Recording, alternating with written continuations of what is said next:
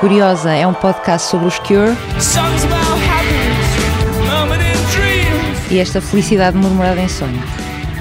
Eu sou Isabel Roma e estou na Global News Portugal com a curadoria do enorme Álvaro Costa. A banda que se chama The Cure desde 1978 tem uma história que começa uns anos antes. A primeira atuação pública dos Obelisk, o embrião do embrião dos Cure, foi em abril de 1973 numa escola de Crawley.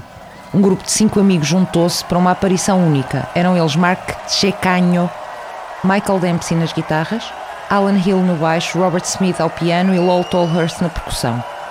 Robert e Lowell, ambos com 14 anos nesta altura, eram amigos desde a primária. Se leram o livro de LOL, Cured, The Tale of Two Imaginary Boys, sabem que eles foram juntos e de mão dada com 5 anos para o primeiro dia de escola. É também nesta época, pela altura dos 14 anos, que Robert começa a namorar com a mulher que o acompanha toda a vida, Mary Poole. Embora não haja registros públicos nem atuações, nos anos que seguiram houve sempre instrumentos e muita música em casa dos Smiths. Para além da formação clássica incentivada pelos pais, Robert era muito influenciado pela irmã e irmão mais velhos, que cedo puseram a ouvir Beatles, Jimi Hendrix e principalmente David Bowie. É, aliás, por causa de um concerto de Bowie que as atuações ao vivo dos Cure têm quase sempre três ou mais horas. É que na adolescência o Robert queria muito ir vê-lo ao vivo. Andou a poupar para o bilhete, aventurou-se umas horas de autocarro e no fim o concerto durou uns 40 minutos. Ficou logo ali a promessa: se algum dia tivesse uma banda, nunca os iria desiludir daquela forma. Janeiro de 1976. Robert, Dempsey e Mark integram os Malice, juntamente com outros dois amigos cujos nomes são um mistério. Fazem covers de Hendrix e Bowie e outros, mas não era exatamente isto que Robert queria. Em abril, Mark e os outros dois tais elementos cujo nome ninguém sabe saem da banda e entram Lowell Tolhurst, um jornalista local chamado Martin Creasy e Paul Thompson, que depois foi Paul, hoje é Pearl e já na época era um guitarrista muito reconhecido em Crawley. O verão de 76 ficou famoso no Reino Unido porque não choveu, mas para os fãs dos Cure ficou famoso por ser o ano em que uns miúdos que haviam de vir a ser músicos e chamar-se Cure começam a ensaiar com regularidade em casa dos Smiths. Os Malice ainda deram alguns concertos na região, mas em 77 ficam reduzidos a LOL, Pearl, Robert e Dempsey.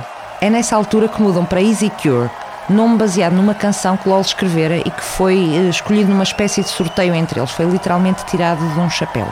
Nesse infinito mundo online é possível encontrar atuações deles em coretos filmadas por Alex Smith, o pai do Robert.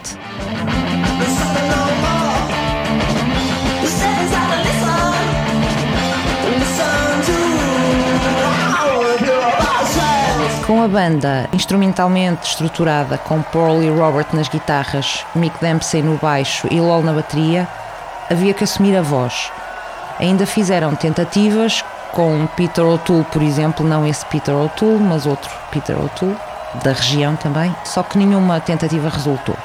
E então, em setembro de 77, Robert, que na época já era quem escrevia as letras e que era claramente quem tinha mais a dizer, Robert percebe que vai ter que se chegar à frente. Foi também Robert quem arranjou uma audição e depois um contrato com a editora germânica Hansa, que também andou na altura interessada nos Japan de David Sylvian. Ficou acordada uma gravação e com vários concertos na região as coisas pareciam estar muito bem encaminhadas. No fim de 77 é gravado Killing an Arab, que como toda a gente sabe não tem nada a ver com matar árabes, mas é um poema que Robert escreveu baseado no livro L'étranger de Albert Camus mas isso não evitou que durante os tempos iniciais os Easy Cure e depois os Cure fossem seguidos por grupos de neonazis que achavam que havia ali um ponto de contacto. Na verdade havia vários pontos de contacto, mas tinham mais a ver com as cenas de pancadaria com o público em que a banda se metia de vez em quando. Nada de especial para a época. Em 78, como a Hansa não fazia tensões de editar nenhuma das demos gravadas em 77 e perante a sugestão de voltarem às covers, o contrato com a editora alemã foi terminado. Há uma canção muito interessante que recorda a relação da banda com esta primeira editora. Vale a pena ouvir.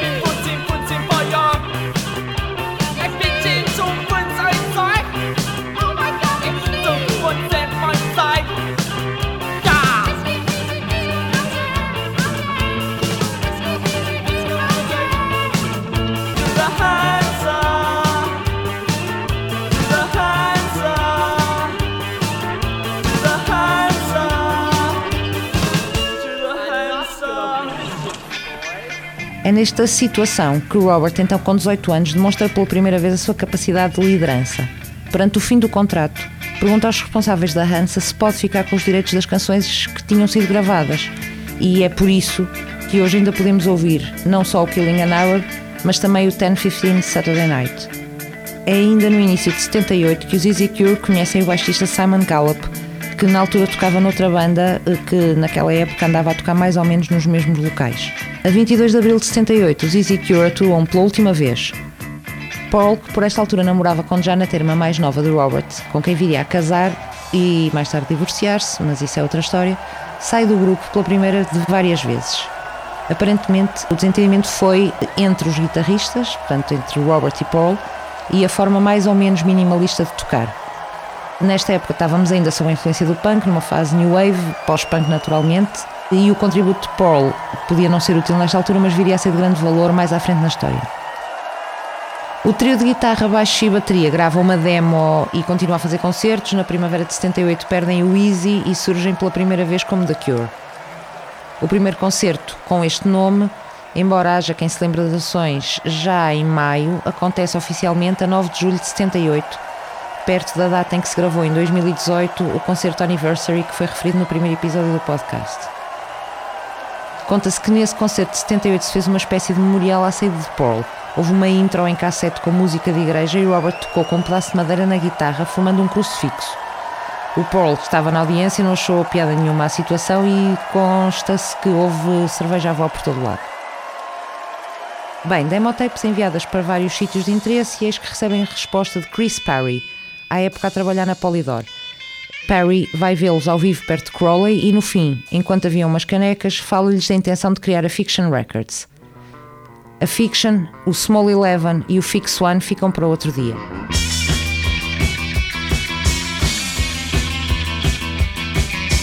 Aos Cureheads que estão à escuta, se quiserem participar no podcast, reclamar e louvar, ou só falar, escrevam para isabelroma.hotmail.com. Hoje ouvimos excertos das seguintes canções: Plain Song de 1989 ao vivo no Mad Cool 2019 em Madrid, Disintegration ao vivo no Curation 2018, Doing the Unstuck ao vivo no Pink Pop 2012, Foxy Lady de Jimi Hendrix ao vivo em 1970, Suffragette City de David Bowie nos anos 70 ao vivo, Plastic Passion, editada na coletânea Boys Don't Cry de 1980, aqui na segunda sessão dos Cure no John Peel de 1979. Listen, que viria a ser Pillbox Tales, dos Easy Cure, numa demo de 1977, canção depois incluída no Join the Dots de 2004. Killing an Arab, o primeiro single, editado em dezembro de 78, depois incluído na coletânea Boys Don't Cry de 80, aqui na primeira sessão dos Cure no John Peel em 78 do The Hansa, original de 79, aqui na versão lado B do single Boys Don't Cry de 1986, mais tarde incluída na coletânea Join the Dots. 1015 Saturday Night, lado B do single de 1978 Killing an Arab, aqui ao vivo em Roterdão em 1979.